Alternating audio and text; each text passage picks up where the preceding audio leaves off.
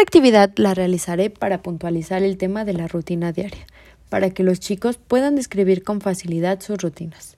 El problema es que muchos niños no tienen la noción de lo que es describir, y más aún si les agregamos los eventos de su vida. Es por ello que me estoy basando en dos aprendizajes esperados del programa de aprendizajes claves de la SEP. Identifica eventos de su vida cotidiana y dice el orden en que ocurren, y narra anécdotas siguiendo la secuencia y el orden de las ideas, con entonación y volumen apropiado para hacerse escuchar y entender.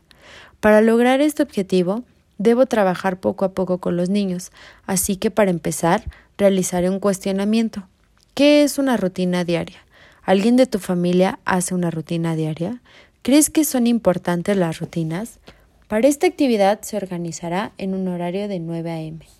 9.10 se llevará a cabo la lectura de un cuento que narraré, donde les mostraré imágenes sobre una rutina diaria, para posteriormente pedirles a los chicos que ordenen las imágenes que están revueltas. Esto será por turnos. 9.50 realizaré mi cierre con cuestionamientos sobre qué aprendieron ese día, qué es la rutina, qué actividades mencioné en el cuento, ¿Qué les gustó más? Para esto necesitaré como recursos imágenes, ruleta y el cuento. La evaluación será realizada a través de una observación y mi informe por el diario de trabajo.